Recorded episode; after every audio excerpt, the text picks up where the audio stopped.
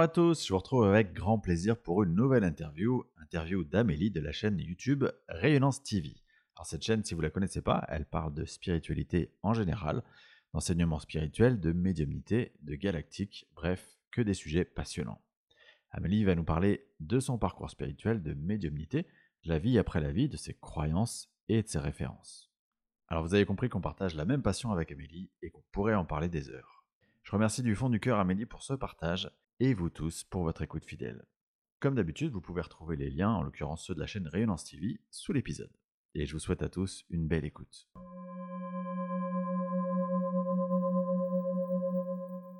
Bonjour Amélie et euh, merci beaucoup d'avoir accepté mon invitation pour ce podcast Entre deux mondes. Alors pour les euh, personnes qui ne te connaissent pas, je te propose de te, bah, te présenter. Ben, bonjour à tous et merci beaucoup euh, Xavier pour ton invitation. Je suis ravie d'être avec vous. que dire pour me présenter? Ben, Je suis Amélie, gérante et animatrice sur la chaîne YouTube Rayonnance TV. je gère avec mon mari Anatole et ma belle-mère Anne. Hein, c'est une chaîne qu'on gère tous les trois. On parle de spiritualité. On a de nombreux intervenants, de nombreux sujets qui sont abordés et on aide à notre niveau chacun à, trouver l'information qui lui parle parmi toutes celles que l'on propose. Super. Est-ce que toi, la, spiritualité, c'est un sujet qui a toujours été présent dans ta vie? Oui, ça a toujours été présent dans ma vie. je dirais que c'est une histoire familiale hein, finalement. du côté de ma mère. On est breton dans la famille de, cette branche-là et je pense qu'il y a vraiment quelque chose avec, avec la Bretagne, quoi, si tu veux, à, ce niveau-là. Il y a vraiment toute une éducation quelque part. Et bah, depuis petite, hein, quand je suis malade, ma mère, enfin quand j'étais malade, ma mère m'emmenait chez le rebouteux, le magnétiseur, comme elle le dit. Et puis ma grand-mère faisait le pendule. ma mère qui a fait aussi une expérience de mort imminente. Et toute petite, euh, dans ma chambre, euh, j'ai vu euh, mon arrière-grand-mère qui était décédée quelques heures après son décès. Donc, si tu veux, tout ça, voilà, on part quand même avec des bases en se disant qu'il y a peut-être autre chose que ce qu'on connaît. Et puis, on a la chance de pouvoir en parler aussi, hein, et puis d'être pris au sérieux aussi dans, ce qu'on raconte, dans ce qu'on dit, d'avoir vraiment un, échange, un retour, une compréhension. Ça, je pense que c'est très, très important. Et, euh, et, puis voilà, en tout cas, depuis, euh, depuis petite, oui, c'est quelque chose qui, qui m'attire particulièrement. Et euh, alors, il se trouve que dans ton profil, je sais qu'il y, a un attrait particulier pour, pour la vie après la mort, pour la médiumnité en particulier. Ça, c'est quelque chose qui est venu avec le temps aussi, ou c'était c'était dès le début comme ça? Alors non, j'ai eu aussi une expérience petite avec le magnétisme. Ça aussi, ça a été autre chose. Ça a été mon premier amour, quelque part, finalement. En tout cas, ma, première découverte réelle de, ces capacités-là. J'avais vraiment les mains qui, me brûlaient, qui me chauffaient. Puis je les posais sur mon chien. Quand j'étais petite, ça lui faisait du bien. Et puis peu à peu, bah, sur les membres de ma famille. En tout cas, il y avait vraiment un truc avec ça. donc c'était resté à ce niveau-là. Mais je pense que pour s'intéresser à la mort, à la médiumnité et à l'après-vie, euh, c'est souvent des, bah, des, expériences de vie qui font qu'on s'intéresse à ça. Et la plupart du temps, c'est des personnes qui mmh. ont vécu le deuil. Et, je pense que c'est vraiment la, la, mort de ma grand-mère. Enfin, quand je dis je pense, c'est que j'en suis même certaine, c'est depuis 2018, à la mort de ma grand-mère, où vraiment il y a eu une espèce de... Euh, ça a été tellement douloureux. D'ailleurs, Victor Hugo euh, disait pour sa fille Léopoldine, ta mort m'a ouvert les portes du ciel. pour ma grand-mère, ça a été la même chose. J'ai vraiment essayé de comprendre euh, bah, quel était son quotidien, euh, comment elle vivait, si elle euh, se sentait mieux, si elle était apaisée, parce que sa, sa mort a été difficile, en tout cas psychologiquement avant de mourir, ça a été très compliqué pour elle. Donc je cherchais vraiment à comprendre comment elle allait déjà entre guillemets dans sa tête, si ça, si ça allait mieux, si elle était plus apaisée. Et puis petit à petit, si tu veux, il y a vraiment une recherche presque journalistique à vraiment mmh. vouloir comprendre. Ça s'est étendu plus que ma grand-mère à vraiment comprendre euh, comment ça fonctionne dans l'au-delà, vu que j'ai vraiment eu des preuves. Si tu veux, j'ai vraiment eu la chance de, de rencontrer à ce moment-là une, une, médium de grande qualité, la première médium que j'ai consultée d'ailleurs. Euh, ça a été un, hasard. On dit qu'il n'y a pas de hasard, je pense qu'il n'y a pas eu vraiment de hasard, mais ça a été une rencontre extraordinaire. Et cette femme m'a vraiment donné les preuves euh, indubitables de la survivance de l'âme après la mort physique. Et c'est à partir de là où je me suis dit, mais si ça fonctionne pour ma grand-mère, ça fonctionne aussi pour d'autres âmes. Donc ça s'est étendu, étendu, étendu au niveau du travail de recherche.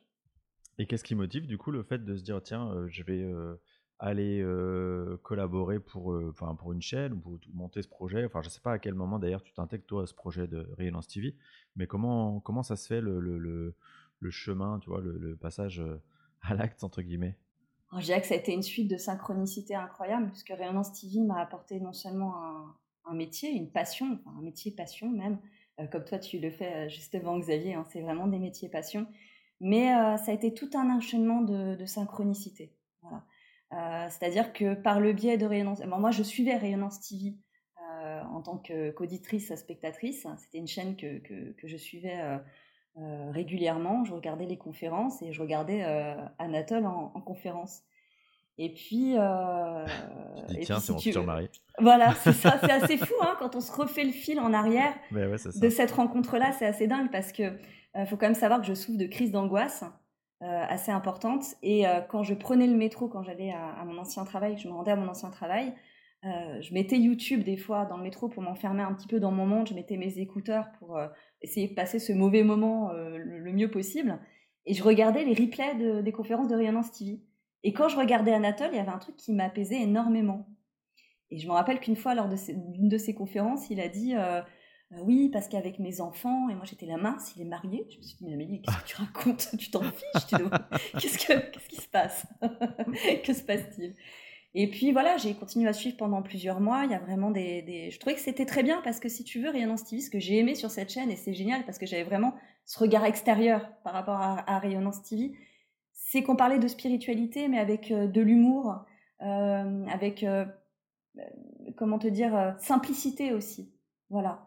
Euh, on s'adresse à monsieur et madame tout le monde, on n'utilise pas forcément des termes euh, hyper pointus. Pour moi, euh, je ne sais pas si on va parler de la même moi, la flamme violette, il a fallu un moment avant que je comprenne ce que c'est. C'était pas forcément, tu vois, quelque chose qui, qui coulait de source. Donc, je pense qu'on s'adresse aussi bien aux personnes qui viennent de découvrir la spiritualité qu'aux grands initiés, entre guillemets, ou ceux qui se renseignent beaucoup sur le sujet, ou ceux qui, même qui ont eux-mêmes des capacités.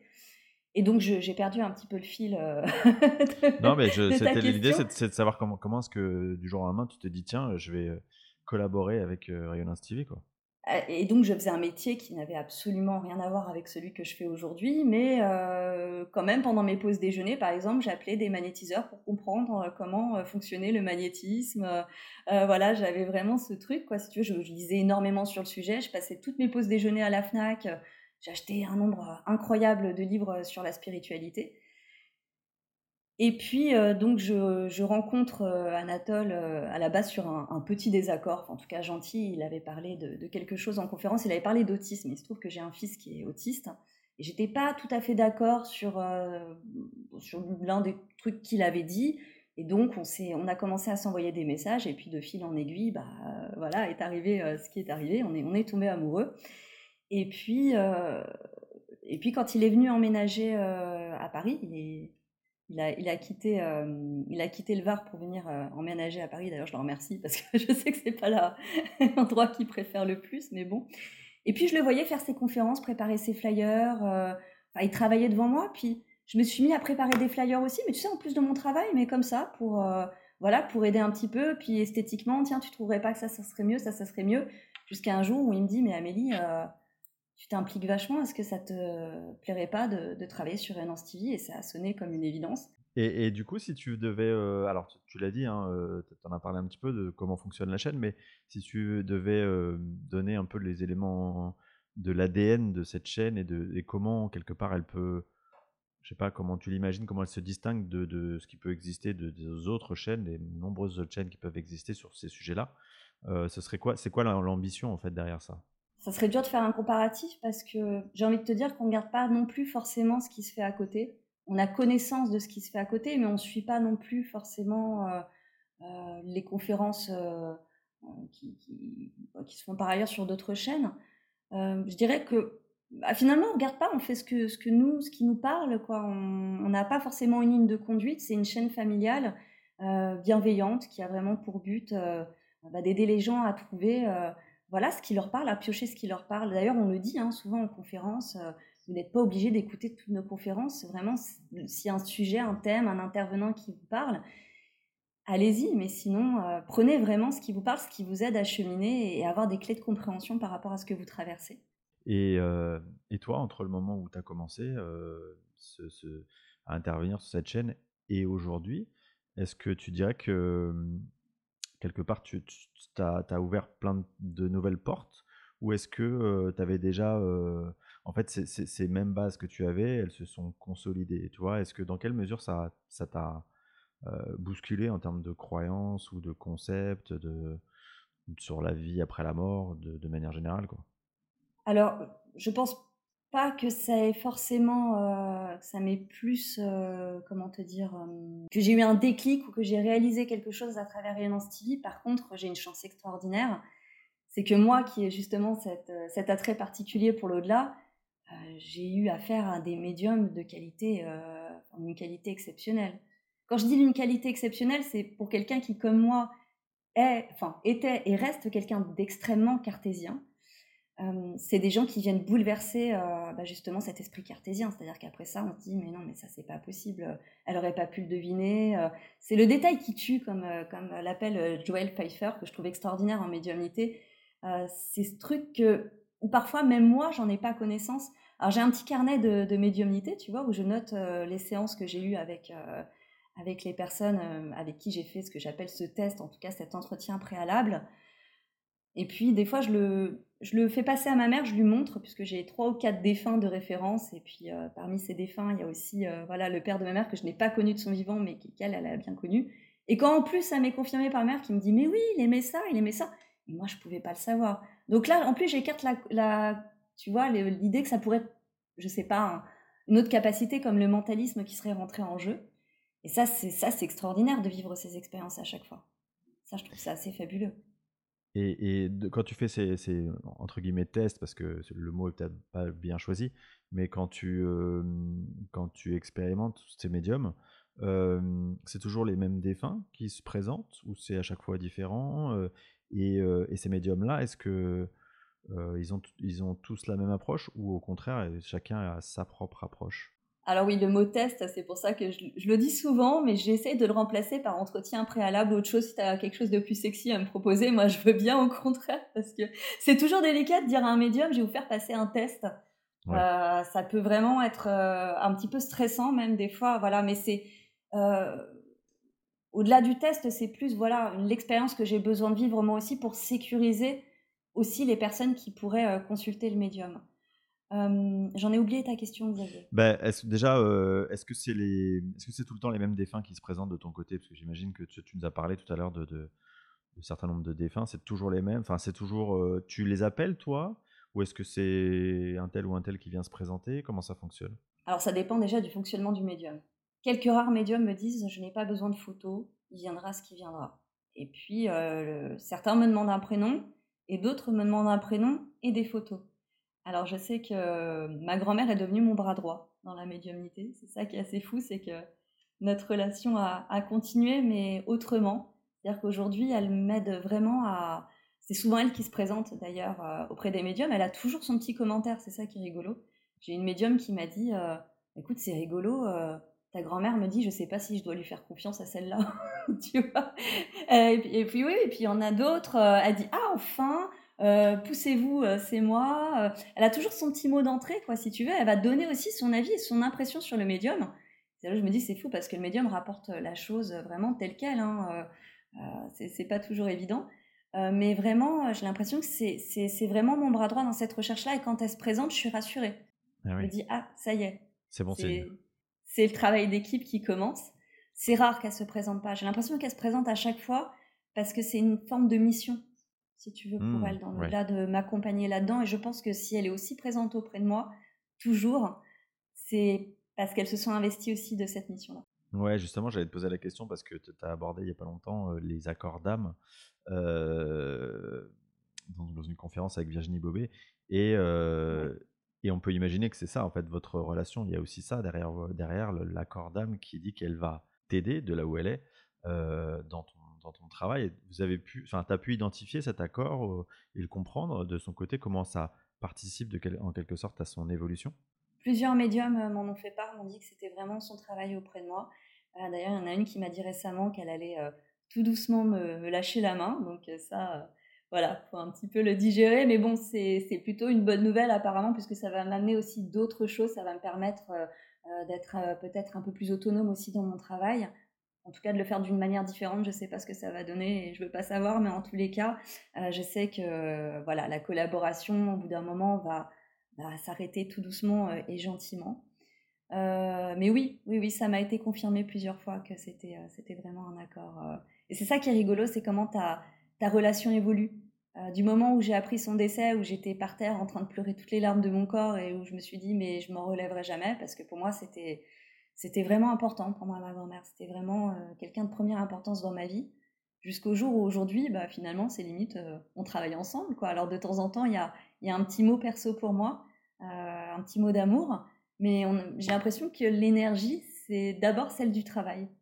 Ouais, j'allais te dire, est-ce que tu as senti, même, tu sais, on parle souvent de, montée vibratoire et du coup de dés'imprégnation progressive de, de, du contenu, même de la vie mmh. qu'on a, a vécue tu sens, toi, au fil des contacts, que, que quelque part, elle se désimprègne de son incarnation? Tout à fait, et c'est ça qui est absolument génial aussi dans le métier que je fais, c'est cette chance, cette grande chance que j'ai de pouvoir rentrer en contact régulier avec ma grand-mère et de voir son évolution. entre le premier contact, je crois qu'a eu lieu, enfin ça c'était de mon côté, je ne travaillais pas encore sur la chaîne en 2019, où elle était encore dans l'ahurissement de, de, sa mort, quoi, si tu veux, elle était encore en panique, elle voulait pas mourir. Euh, euh, elle était dans un état euh, émotionnel qui était, qui était absolument terrible. Donc on sort de la séance, on se dit bon Dieu.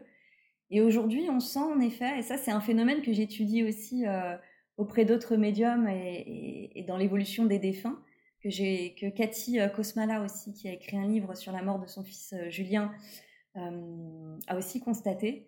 C'est-à-dire qu'au bout d'un moment, alors, ils ont toujours leur trait de caractère, ils ont toujours leur humour, ils ont toujours, ils vont toujours te représenter des choses qui ont fait partie. Euh, si je joue au tennis, le médium captera toujours la raquette de tennis, par exemple. Mais euh, les rapports sont, on tombe moins dans le personnel, on va plus vers l'universel.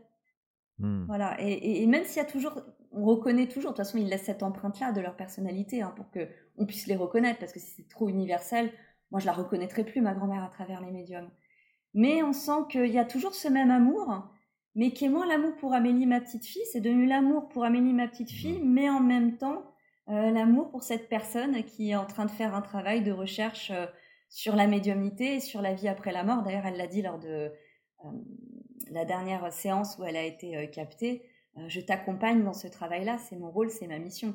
Et je pense que si c'était pas le cas, je n'aurais plus de contact avec ma grand-mère aujourd'hui. En tout cas, pas aussi simple et aussi fluide. Mmh. Et peut-être, enfin, ça me vient comme ça, mais j'imagine que peut-être ce qu'elle te donne comme élément factuel de ce qui était sa vie, c'est plus parce que c'est le jeu qui fait que c'est ta manière de, reconnaître que la médium ou le médium, il est, il est entre guillemets de qualité, euh, plus que finalement euh, quelque chose dont vraiment elle est encore imprégnée. C'est presque, c'est voilà, c'est le détail qui tue dont, dont tu parlais tout à l'heure, mais c'est pour, euh, c'est pour valider entre guillemets la pertinence du médium plus que réellement quelque chose qui fait encore partie d'elle. Oui, oui. Alors au début, j'avais l'impression que c'était vraiment des signes de reconnaissance importants pour elle, pour que quelque part c'était je suis là, je suis toujours vivante, euh, c'est bien moi. Euh, euh, voilà, tu, peux me reconnaître à travers tel ou tel détail. Aujourd'hui, j'ai plus l'impression. D'ailleurs, c'est assez rigolo parce que j'ai eu des détails qui tuent plusieurs fois d'affilée, mais des détails qui tuent différents. Mmh. Si tu veux. À chaque médium, elle va donner un détail qui tue différent. Je me demande jusqu'où ça va aller. Euh, mais si tu veux, ça peut être, euh, par exemple, euh, je sais qu'avec Joël, ça avait été la maison en Bretagne, qui avait été décrite pièce par pièce, jusqu'au moindre détail. Enfin, vraiment, c'était assez impressionnant. Et par contre, avec une autre médium, elle a décrit la maison qu'elle avait avant, que moi, j'ai pas connue. Donc, c'est ma mère qui a confirmé l'information, parce que quand on parlait de, par exemple, de maisons de style napoléonien, moi, ça me disait rien du tout. Moi, je, ne connais pas. Et puis ma mère m'a dit, mais si, bien sûr, c'était la maison qu'elle avait. Ah, ok, d'accord. Et à chaque fois, elle change de, de détails, de signes de reconnaissance. tout à l'heure, tu, disais euh, que, chaque médium euh, peut avoir un mode de fonctionnement un peu différent. Euh, est-ce que pour autant, tu reconnais dans, l'intervention des médiums comme un, protocole ou une sorte de processus qui est toujours le même dans leur contact avec les défunts Ou est-ce que c'est systématiquement différent d'un médium à un autre? Je dirais qu'il y a des subtilités, il y a des choses qui diffèrent d'un médium à un autre. Déjà, ça dépend aussi du caractère du médium. Alors c'est ça qui est fou, il y a des, médiums qui ont souvent, d'ailleurs c'est souvent des personnes qui ont un caractère assez fort, assez marqué. la plupart du temps, hein, pas tous évidemment, mais c'est souvent comme ça.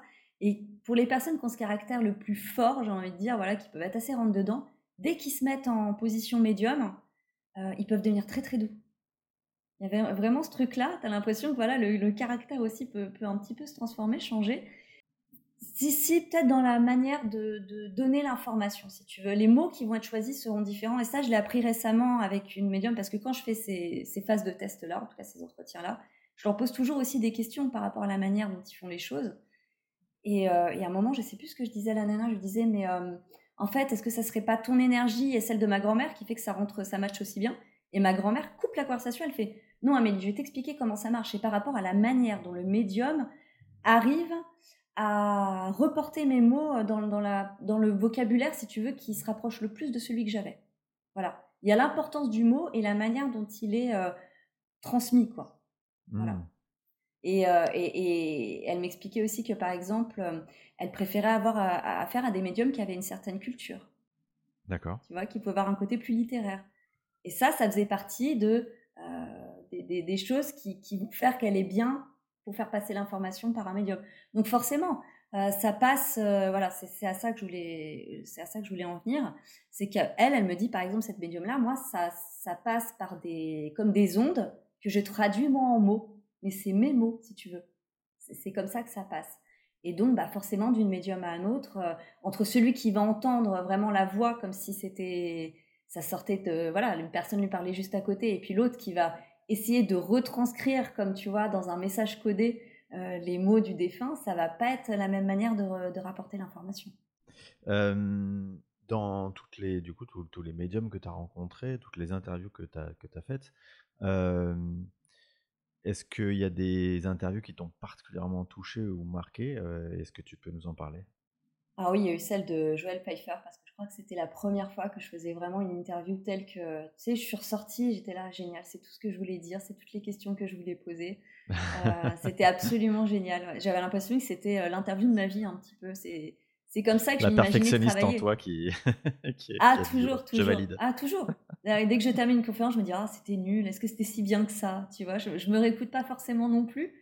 Et puis là, celle-là, j'étais sûre que c'était génial. Ça m'a procuré un sentiment, je me suis dit, c'est, oh là là, c'est super de vivre ça. J'ai eu aussi avec euh, Cathy Kosmala, quelqu'un que j'apprécie euh, particulièrement, qui travaille à l'IFRES. Euh, et j'avais vraiment à cœur, de, avec tout le travail merveilleux qu'elle fait avec les membres de l'équipe de l'IFRES, j'avais vraiment à cœur de mettre en valeur son ouvrage, mais aussi le rapport qu'elle avait avec Julien, d'avoir les bons mots, de, l'interviewer de la bonne manière, de poser les bonnes questions. Et pareil, quand je suis ressortie, j'étais vraiment contente de cette interview. J'en ai eu, je sais pas, ça serait difficile de, faire un choix comme ça, mais là, c'est les deux premières qui, me viennent, vraiment. Euh, est-ce que, enfin, tu, vois, moi, je me dis, avec tout le travail que tu peux faire, sur toutes les lectures que tu peux avoir aussi, sur toute cette compréhension finalement de, l'au-delà, des mondes subtils, je suis toujours surpris qu'il y ait des points assez priori assez basiques sur lesquels il n'y ait pas de consensus. Et notamment, je pense à deux points. le premier, c'est les guides. Je, trouve qu'il n'y a pas un seul médium qui dit la même chose. Mais oui c'est assez impressionnant de, constater que bah, tout le monde a sa vision de comment il nous accompagne, combien il y en a, est-ce qu'on en a plusieurs, euh, euh, comment ils succèdent, est-ce que, enfin, il n'y a pas un seul guide, il n'y a pas un seul, une seule personne qui dit la même chose. Euh, comment, comment toi tu vois les choses et c'est quoi ta, ta, ta, croyance toi? Ah, c'est ça qui est difficile, c'est que ça bouscule toutes nos croyances, surtout quand on est cartésien, et surtout quand on voudrait quelque chose qui soit clair et précis là-dedans et c'est impossible. C'est ça qui est, assez fou, c'est mêler les deux, c'est-à-dire euh, avoir ce, côté enquêtrice journalistique, à essayer de comprendre, à essayer de démystifier certains concepts, et de l'autre côté, comme tu dis, il y en a qui disent non, il y en a trois, il y en a deux, il y en a un, surtout pour les guides, tu as raison, c'est vraiment un truc, moi aussi, hein, ça m'a pas mal pris la tête. D'ailleurs, c'est une question que je pose régulièrement, mais toi, tu en as combien Tu penses qu'il y en a combien? Ce que j'aime, c'est les médiums qui me disent, euh, écoute, moi j'en ai deux, par exemple, hein, j'en ai deux. Je sais, te dis pas que j'ai la vérité absolue, mais moi, c'est comme ça que je le ressens. Voilà. Et puis, tu en as d'autres qui vont dire non, c'est comme ça que ça marche. Il y en a trois. Il y en a un qui vous suit toute votre vie, puis il y en a un qui est là pour chaque, par exemple, pour telle ou telle problématique. J'ai envie de te dire, si on n'a pas la réponse, c'est qu'on ne doit pas l'avoir. Ça, c'est aussi quelque chose que j'ai appris à accepter. Euh, au début, je me disais, mais il y a forcément un moyen de l'avoir, cette réponse-là. Puis tu te dis, attends, tous les gens qui bossent là-dessus, il n'y en a pas un qui l'a. Donc, à un moment, il faut aussi comprendre que ben, c'est peut-être qu'on ne doit pas avoir cette réponse-là, mais en tout cas, ça nous permet peut-être de nous faire une idée.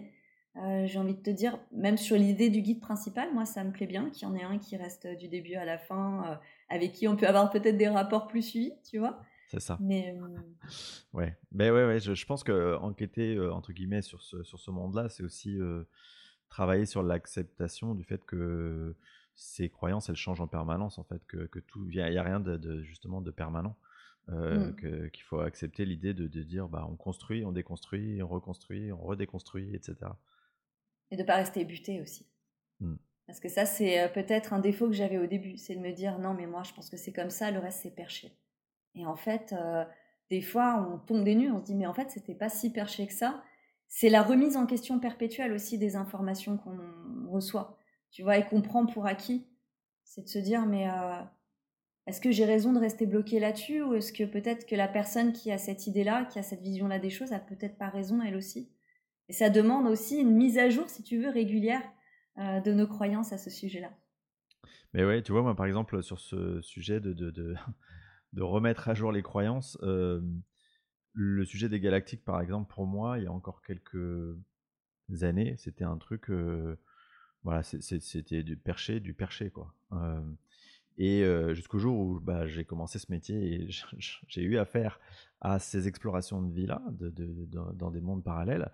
et je me suis dit, mais en fait, non, en fait, c'est pas du tout perché, c'était ma croyance qui faisait que c'était, je, je, le voyais comme quelque chose de perché, mais en fait c'est simplement quelque chose qu'il faut regarder avec un angle de compréhension un peu différent. C'est juste un changement d'angle de vue en fait. C'est ça. mais parce que le problème aussi quand tu t'intéresses à ces sujets-là, c'est que tu vas essayer de dire, enfin, je sais qu'on a un peu le même fonctionnement à ce niveau-là. C'est-à-dire qu'il y a un au-delà aussi pour les galactiques. Alors après, ça fait trop de paramètres à prendre en compte, si tu veux. Mais moi aussi, j'avais cette idée-là que c'était très perché, que c'était pas, euh, euh, c'était vraiment de la spiritualité, pas du tout ancrée. Et puis en fait, au fur et à mesure, moi aussi, en avançant, et c'est assez récent finalement, je, commence, je commence même à me rendre compte que dans les écrits d'Alan Kardec, on parlait des galactiques, que Camille Flammarion parlait des galactiques. Donc je me dis, bon, est-ce que c'est si perché que ça? Ouais, c'est ça. Oui, oui, oui. Et puis, et puis surtout, c'est toujours, euh, je crois que c'est toujours la capacité de prendre du recul sur soi-même et sur ses croyances à soi et, se dire, oui, mais ça, c'est juste une, construction intellectuelle qui m'appartient en fait. Euh, c'est ça le travail qui est un peu difficile à faire. Dans les autres questions qui, font, sur lesquelles il n'y a pas de consensus, de consensus, c'est est-ce qu'on est tous médiums? Moi, je n'y crois pas. Enfin, c'est mon avis personnel. Je pense que oui, alors si on se fie justement à la définition du médium d'Alan Kardec, oui, quelque part on est un peu tous, parce qu'on peut tous avoir des ressentis, des fins, tu vois, même le fait de sentir un effleurement sur le côté ou de l'air dans les cheveux, ça pourrait déjà être de la médiumnité, puisqu'on capte des mondes subtils. En tout cas, on les ressent dans notre corps. Maintenant, je pense que médium euh, tel que je l'entends, un médium complet tel que moi je l'entends, hein, c'est-à-dire euh, entendre, voir, pas forcément les deux en même temps. Hein. Il y a des médiums très bien qui entendent et qui ne voient pas. Hein. C'est parce que je ne veux pas faire d'échelle de valeur là-dedans. Je trouve ça assez insupportable d'ailleurs. C'est quelque chose en ce moment qui se fait beaucoup. Faire des échelles de valeur entre les médiums, les noter, non, je trouve ça, je trouve ça totalement terrible. Pour moi, tant que la formation est juste, euh, c'est ok, peu importe comment ça a été reçu. Mais par exemple, suivre une formation pour capter, pour moi, non. Enfin, je veux dire, c'est quelque chose qui fait partie ou non de notre chemin de vie, des choses qui doivent se déclencher à tel et tel moment. C'est là où c'est difficile parce qu'il faut faire rentrer aussi en compte le libre arbitre, ce fameux libre arbitre là-dedans. Mais je pense que si on doit avoir des capacités de médium, on les aura au moment où il faudra les avoir, sachant que la vie des médiums, euh, quand on les étudie bien, quand on les côtoie, quand on les interroge sur la vie personnelle, il y a peu d'entre vous qui se diraient mon rêve c'est d'être médium. Honnêtement, c'est souvent des parcours compliqués, complexes, c'est souvent de gros traumatismes. c'est souvent d'ailleurs comme ça que les capacités se déclenchent. Hein. Dans 90% des cas, à moins que ça se soit fait à l'enfance et que c'est mmh. limite dès la naissance que, que cette capacité-là a émergé, sinon la plupart du temps c'est suite à un énorme traumatisme, un énorme bouleversement. C'est souvent des gens qui ont des vies assez particulière avec euh, beaucoup de bouleversements parce que je pense aussi que ça fait partie de, euh, de ce qu'ils font, de, de, comprendre aussi l'autre si tu veux. Euh, eux-mêmes qui ont vécu toutes ces épreuves peuvent se mettre peut-être plus à la place de, de la personne qu'ils vont, qu'ils vont recevoir en consultation. Donc j'ai envie de dire oui, c'est beau la médiumnité, c'est magnifique, c'est une capacité qui est extraordinaire, mais il faudrait peut-être moins fantasmer sur cette capacité-là. En tout cas dans le sens de vouloir absolument euh, capter soi-même les mondes subtils. Ouais, ouais, c'est vrai que c'est vrai que alors c'est quelque chose que je dis souvent. Moi, je, désacralise un petit peu euh, ce que c'est que d'être médium et, et que qu'on soit médium depuis sa plus tendre enfance où il euh, faut apprendre à être enfant et avoir ces, ces, ces visions-là, ces perceptions qu'on ne maîtrise pas quand on est enfant, se construire en tant qu'adolescent puis adulte, ou, comme tu le dis, vivre des chocs traumatiques, c'est des parcours souvent très très difficiles. Et puis vivre quotidiennement avec une médiumnité, savoir quand il faut fermer, le rapport aux gens qui peut être aussi un peu différent, parce que quand, on, quand tu parles avec un médium, bah, souvent les, les, gens qui côtoient les médiums, ils se disent bah tiens est-ce qu'il sait tout de moi ou est-ce que ou tiens je vais lui poser cette question mais en fait mmh. je m'intéresse pas au, à la personne je m'intéresse au médium et à sa connexion donc c'est souvent des, des, des parcours, euh, moi, moi, personnellement, un peu comme toi, je, ne les envie pas et je suis très bien euh, à ma place. non, puis il y a quelque chose qu'on s'imagine pas forcément, euh, mais la plupart du temps, quand tu leur poses la question, enfin, je dirais même 100% en tout cas des personnes que j'ai interrogées à ce sujet, des médiums que j'ai interrogés à ce sujet, me disent Mais moi, je capte pas les membres de ma famille qui sont décédés. Je capte seulement pour les autres, donc c'est aussi un don de soi. Il faut accepter d'être au service de l'autre. Les médiums vont consulter des médiums. Ouais, bah oui, oui, j'en ai un certain nombre qui viennent en séance. Euh, toujours très, très intéressant d'ailleurs. pour finir sur le sujet des médiums, selon toi, les qualités principales d'un médium, et tu sais, souvent je vois des gens qui me demandent, mais comment je sélectionne, si je dois aller voir un médium, comment je sélectionne un médium plutôt qu'un autre? Alors pour la sélection, je dirais le, bouche à oreille. Je pense que c'est quand même le mieux quelqu'un qui a déjà vécu et qui peut vous dire non, mais parce que maintenant, si on regarde médium sur Internet, vous allez trouver de tout et n'importe quoi. Euh, moi, je sais que quand c'est moi qui vais à la recherche d'un médium, combien de conversations téléphoniques j'ai pas eu? Vous êtes médium Oui. Vous captez les défunts? Non. Mais vous mettez médium Ah, je sais pas, je, enfin, je savais pas, j'ai mis ça parce que tout le monde met ça. Finalement, c'est plus trop ce qu'est la médiumnité.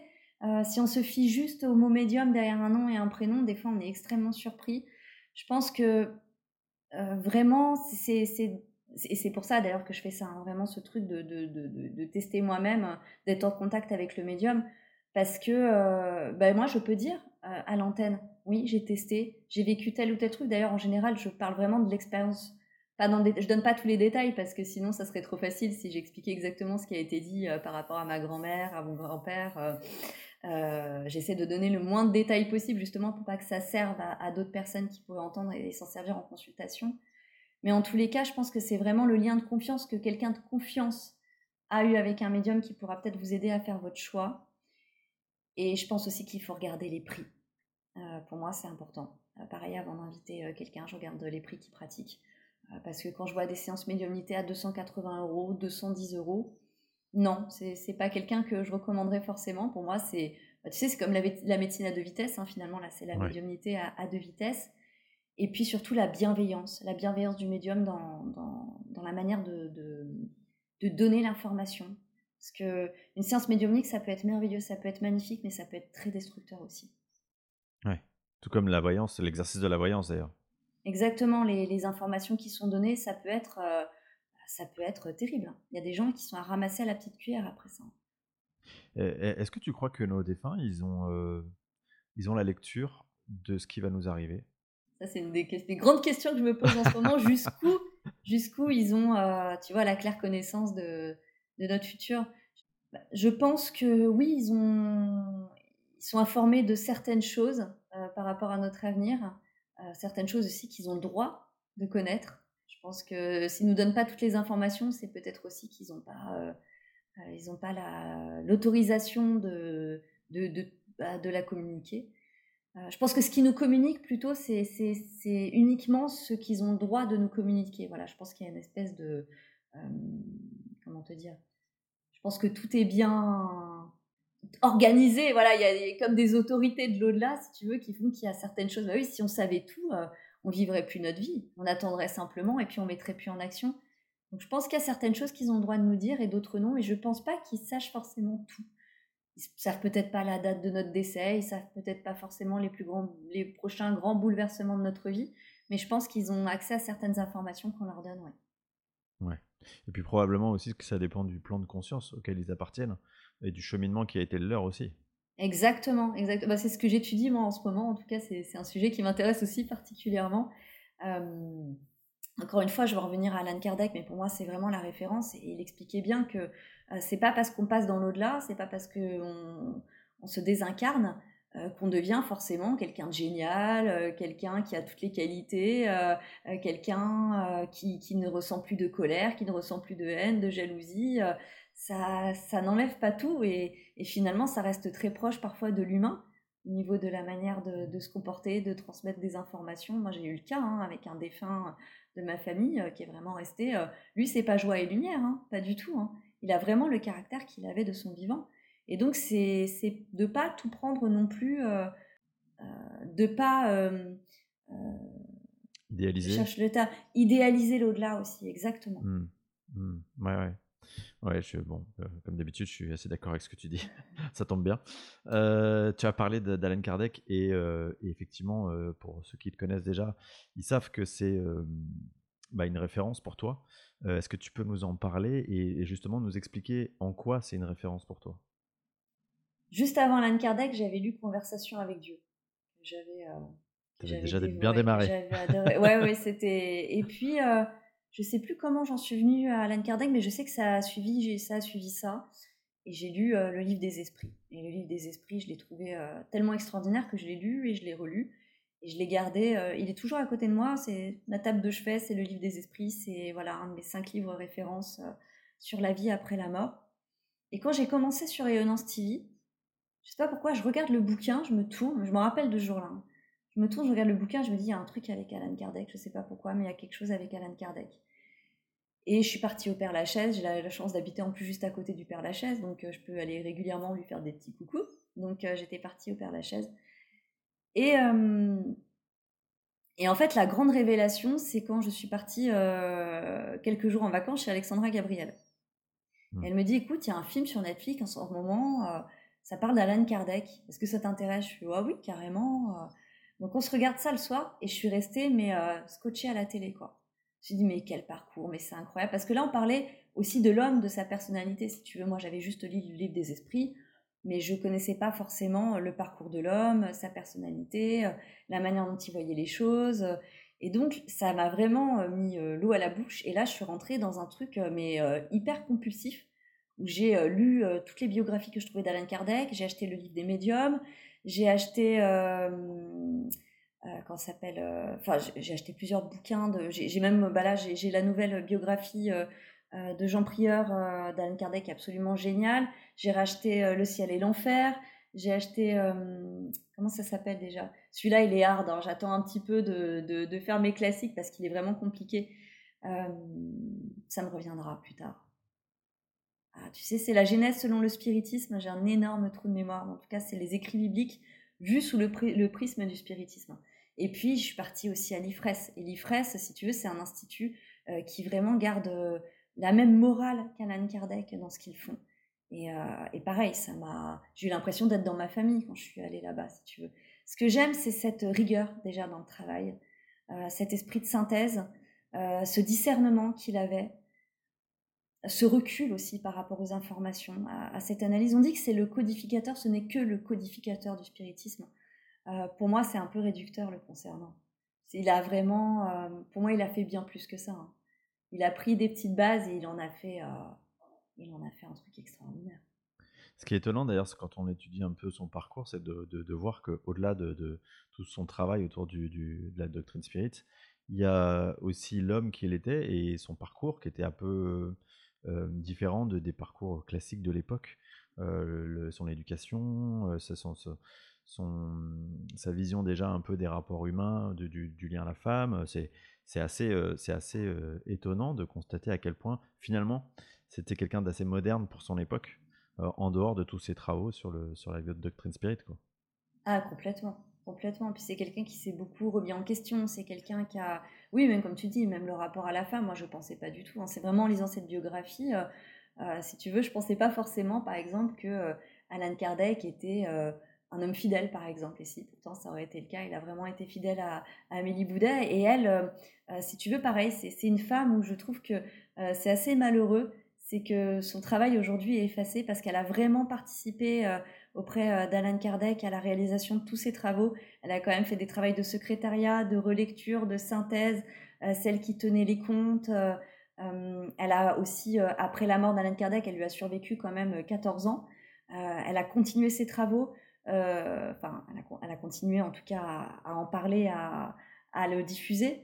je trouve aussi que c'est une femme, c'était une femme hyper moderne hein, pour son temps. Et puis bon, elle avait quand même presque 10 ans de plus qu'Alan Kardec pour l'époque. C'était euh, c'était pas commun non plus. Hein. Et, et, et, selon toi, du coup, euh, c'est euh, qu'est-ce qui fait qu'aujourd'hui encore, 105, plus de 150 ans après, ça reste vraiment enfin, des livres de référence, en tout cas le livre des esprits, le livre des médiums, ça, ça reste les références presque de, de, quand on démarre un éveil spirituel? Je ne sais pas si c'est la référence pour tous. Pour moi, c'est une référence, mais c'est peut-être pas non plus la référence de l'éveil pour tout le monde. Euh, mais pour moi, en tous les cas, c'est une référence puisque, bah, de toute façon, quand on lit les écrits, euh, j'ai relu euh, des passages du livre des esprits il y a quelques temps, je me suis dit, mais finalement, les choses n'ont pas tant bougé. On n'a pas eu non plus d'énormes révélations depuis les écrits d'Alan Kardec. Si ce n'est peut-être justement sur la partie galactique, on en était vraiment aux prémices et aujourd'hui, on commence vraiment à avoir de plus en plus d'intérêt d'ailleurs pour ces autres mondes-là. Mais sinon, sur le reste, je trouve que ça n'a pas beaucoup bougé. C'était un travail de... de, de, de, lui a amené je ne sais pas combien de cahiers, il a fait tout un travail de, synthèse, il a été aussi revérifier les informations derrière. Pour moi, c'est ce qu'il y a de plus complet. Et euh, c'est rigolo parce que tu, je voulais te poser aussi la question de, la comparaison entre le travail d'Alan Kardec, de tout ce qu'il a, mis en lumière, et de la spiritualité aujourd'hui. Euh, pour, pour, pour, toi, euh, comment ça a évolué et est-ce qu'il y a des, est-ce qu'il y a des thématiques Bon, tu nous as parlé des galactiques, est-ce qu'il y a d'autres thématiques qui ont été mises en avant euh, dans ces, disons, 20 dernières années où vraiment le sujet a explosé? Tu vois, quelles sont les différences et les grandes différences entre la doctrine de base et ce qui a émergé par la suite récemment? La plus grande différence, je dirais, c'est la responsabilisation par rapport à tout ça, notre responsabilité par rapport à ces informations-là.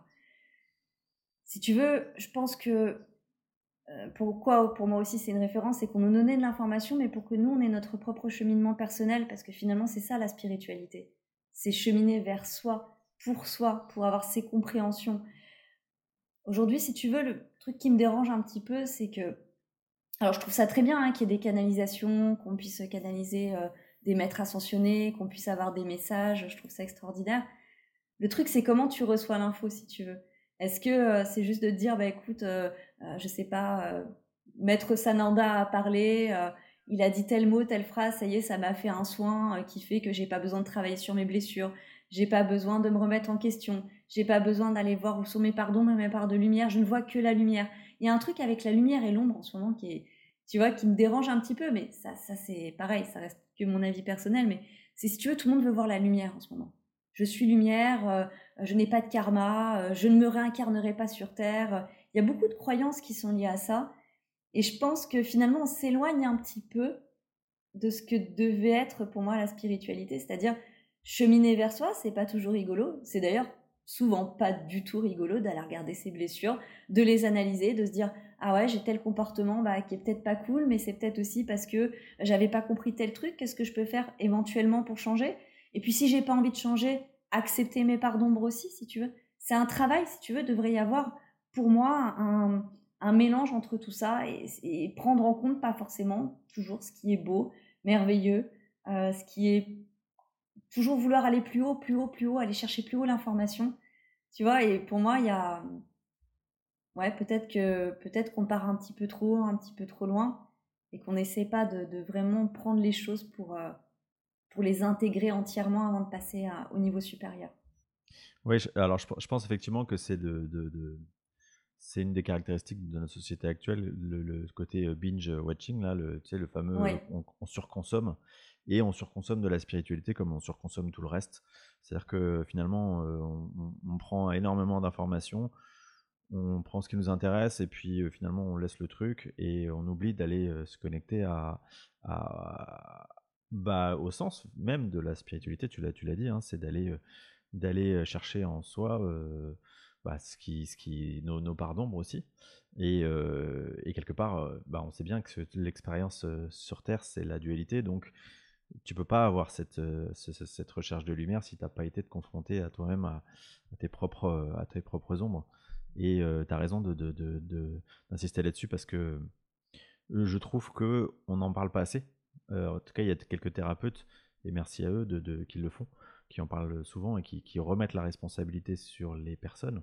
Mais c'est quelque chose que, qui est malheureusement pas assez diffusé, je trouve. Ouais, c'est ça, exactement. Je suis tout à fait d'accord avec toi.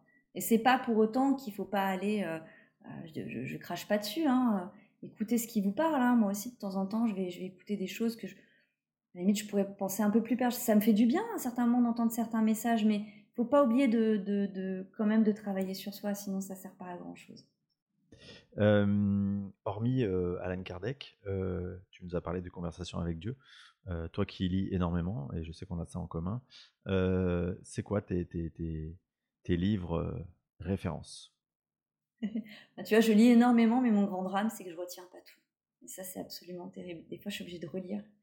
Et ça, je ne comprends pas très bien pourquoi on m'a donné cette faculté, parce que j'ai quand même une faculté à pouvoir lire, tu vois, un livre de 500 pages en deux jours sans problème, très très vite. J'arrive vraiment à avaler beaucoup de mots en même temps. Le problème, c'est de retenir l'information. Des fois, ça me peine parce que je me dis, mon Dieu, euh, il y a vraiment des livres qui vaudraient le coup, mais c'est bien parce qu'en même temps, je me replonge dedans et ça, c'est absolument génial. Ma euh, bah, conversation avec Dieu, évidemment, oui, ça serait un de mes livres de référence. Comme tu sais, Suis ton âme, elle connaît le chemin de Violette Germont et. Euh, j'ai confondu les noms. Virginie Bobet, si, et Violette Germont, exactement. évidemment, le livre des esprits d'Alan Kardec.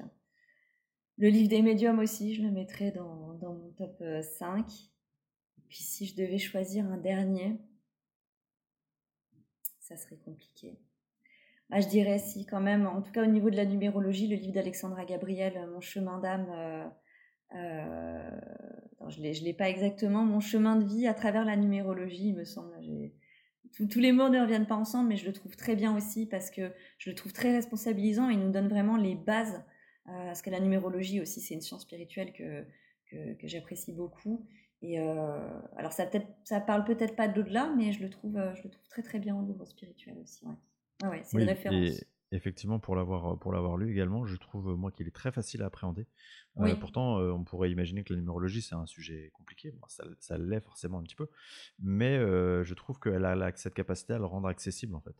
Et, et ça, c'est bah, dans notre métier, c'est juste magique parce que finalement, bah, c'est tout un chacun peut s'approprier et comprendre sa, cette, sa numérologie et, et, l'importance des chiffres dans son chemin de vie. Exactement. Ouais, bah ça, c'est une, une spiritualité responsable, je trouve, hein, qu'Alexandra nous propose. Et puis si, j'ai oublié un dernier peut-être, si on doit parler de l'au-delà, il me revient. C'est Catherine Cosmala, Je suis là le livre où elle parle des conversations qu'elle a eues avec euh, son fils euh, Julien. Et justement de l'évolution de Julien à travers les contacts médiums. Extrêmement intéressant. C'est rigolo, c'est euh, mon prochain livre. Ah bon, bah voilà. Bon, bah voilà, hein. je sais qu'a priori, c'est pas trop mal. Bon, tu me feras ton retour. Ouais, avec plaisir. Amélie, merci beaucoup pour cet échange cet entretien. Euh, je vais terminer comme je termine euh, toujours euh, ces épisodes en te demandant le, bah, quel serait ton conseil pour les personnes qui s'éveillent à, la spiritualité, au, monde subtil? N'essayez pas d'atteindre un idéal que vous êtes fixé. Suivez vraiment, prenez les informations qui vous parlent, faites les choses en conscience, ne vous jugez pas trop sévèrement non plus, parce que je pense qu'il y a aussi un, souci, quand on commence ce cheminement-là, c'est vouloir atteindre la perfection humaine. Et, finalement, comme tu le dis, hein, l'être humain est plein de dualité et c'est tout à fait normal, on vient expérimenter ça. Donc voilà, ne soyez pas trop sévère avec vous-même. Ça, c'est très important. Très bien. Et ben, on va terminer sur ces mots. Merci encore à toi, Amélie, et merci à vous tous pour votre écoute fidèle. Merci, Xavier, pour l'invitation.